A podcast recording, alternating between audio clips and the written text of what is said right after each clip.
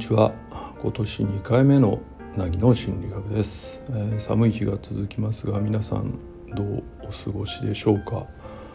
えー、もう朝仕事場に行くぐらいの時間帯で1度とか2度みたいな日がちょっとここのところ続いていてね、えー、結構厳しいなっていう感じ。あと風が強い日が多いですね。うん。くれぐれも体に注意していただきたいなとそんなふうに思います。えー、今日2回目の凪の心理学はですね、うん、他人同士があまあうまくやっていくというか他人同士が一緒にやっていくっていうことについてちょっと話したいなと思うんですね。うん、でまああの他人同士が一緒っていうとね、えー、イメージするのは夫婦関係みたいなパートナー関係みたいなことかなと思うんですね。まあカップルなんかもそれに当たるかな。友達だとね一緒にやっていくっていうかまあ俺に触れ一緒の時間があるぐらいだと思うんで生活を共にするっていうパターンはあんまりないのかもしれませんね。あとは職場の人間関係みたいなのもまあある程度一緒にやっていますがここはうん。ある種条件付きみたいなことですからね。自分を抑えて仕事のためにみたいな面が強くなりますのでこれもちょっと除外かなと思うんですが今回の話からはね。だからあくまでその自分たちの都合により一緒に暮らすみたいな状況過ごすみたいな状況が多い方という前提で話をしたいと思うんですけどね。うん、まあおおむね大人になると自分の考えってうん割とできちゃってる出来上がってるということが多いじゃないですか。うん、なので、まあ、自分の主義主張とかね価値観みたいなものって、まあ、固定されがちな、まあ、人が多いかなと思うんですね。ただえー、っと自分一人の範疇で生きている分にはそれでもいいと思うんですよ。自分のこだわりで生きればそれは悪いことじゃないいいことですよね。でも誰かと一緒に共同に何かをやっていくっていう時に自分のこだわりを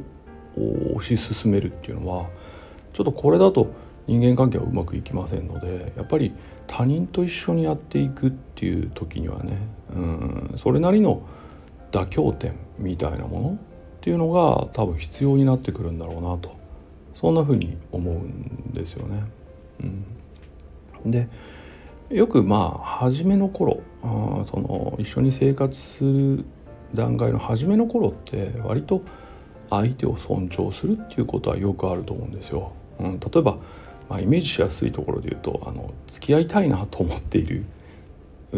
状態の時って大体相手を尊重するじゃないですか。うん、相手がこうしたいといえば自分は他のことがしたくてもあそれもしたいからいいよみたいな、まあ、寄り添い方をしたりね、うん、相手がこれが嫌だといえば自分はそれは、うん、例えば何とも思っていなくてもあじゃあ僕もそれはやめることにするよみたいなことってやっぱりできちゃうんですよね。だから初期の段階っていうのはやはり相手と一緒になりたいという気持ちと相手を大事に思う気持ちっていうのが非常に強いので自分の主義主張を、ま、曲げてでも相手を尊重したいなという状態で入ることが多いかなとそんなふうに思いますよね。でそうするとやっぱり初期の頃の人間関係って割と、まあ、そうじゃない人もいますけど割と一番いい状態になるんじゃないかなと思います。お互いに相手を尊重して生きていってるわけだからそれはお互いに心地よい状態が続くということになる。これがまあ、一つ人間関係をうまくやっていく一つの形なんだろうなというふうに思います。でも時が経っていつしかですねそれが薄まっていくというパターンの人たちもいますよね。うん、他人同士一緒にいるんだけど、まあ、自分を尊重したいというか自分を大事にしたい。自分の考え方をにこだわりたいみたいなことが強くなっていくと徐々にですね、まあ、相手が嫌でもいや自分はこれこだわっているので譲れないみたいなことはお互いに増えてくるかなと思うんです。この辺りから、まあ、衝突喧嘩が増えたりとかですね。あるいは、まあ、諦めていったりね。うん期待しないみたいなことを増やしたりしていって人間関係を調整する人も出てくるのかもしれませんよね。うん。でもまあやっぱりさっき言ったように他人同士うまくやっていくためにはですねお互い妥協点みたいなものが必要かなというのは僕の中ではあります。じゃないとお互いに一緒にいる意味がですねちょっと薄れていく、うん、自分のこだわりをお互いに推し進めるということは相手を自分のこだわりみたいなものに合わせようとする巻き込もうとするみたいなことになるので一緒にいる理由がですね、うん、相手を利用して自分の満足感を高める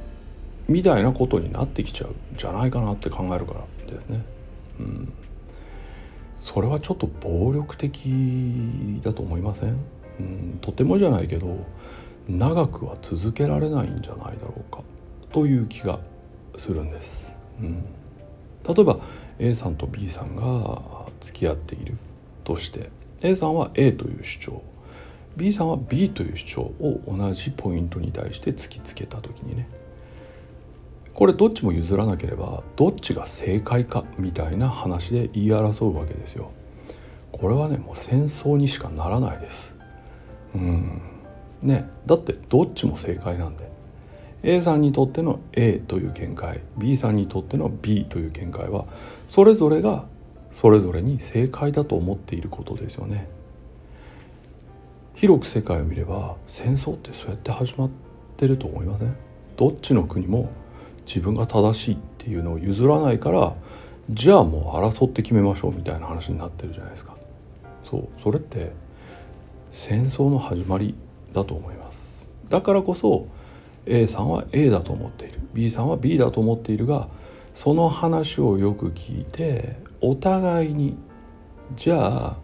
お互いに何か形を変えた C というものを作り出すというのが人間関係ではやっぱり重要なんだな。平和を維持するためには重要なんだろうなと。そういう気がするんですがどう思いますか、うん、そう。だから自分の幸せを達成することと2人で幸せを求めることは多分意味が違うんですよね。そこを混同しちゃうと戦争が始まるっていうことだろうなとそんな風に考える次第です。うん。それからもう一つ。うん。その選択が簡単か難しいかという観点でもこの話ってできると思うんですけれども。えっとうまくいっていないのに考え方を変えない。っていうのって、まあ、要はですね逆の話するとうまくいっていない時に自分の考え方を変え続けるって難しいんですよすごく。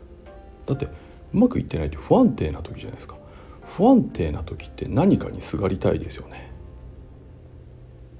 だからみんな考え方を変えれないんですよ。そう絶対これだっって思うことの方が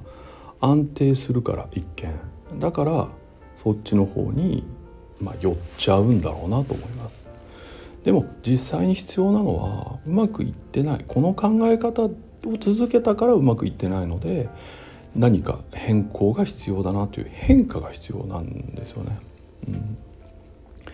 うまくいってない時に不安定な時に変化するってめちゃめちゃ難しいんです。精神力もいるし思考力も働かせなくちゃいけない。それってかなりハードルが高いことなんですよね。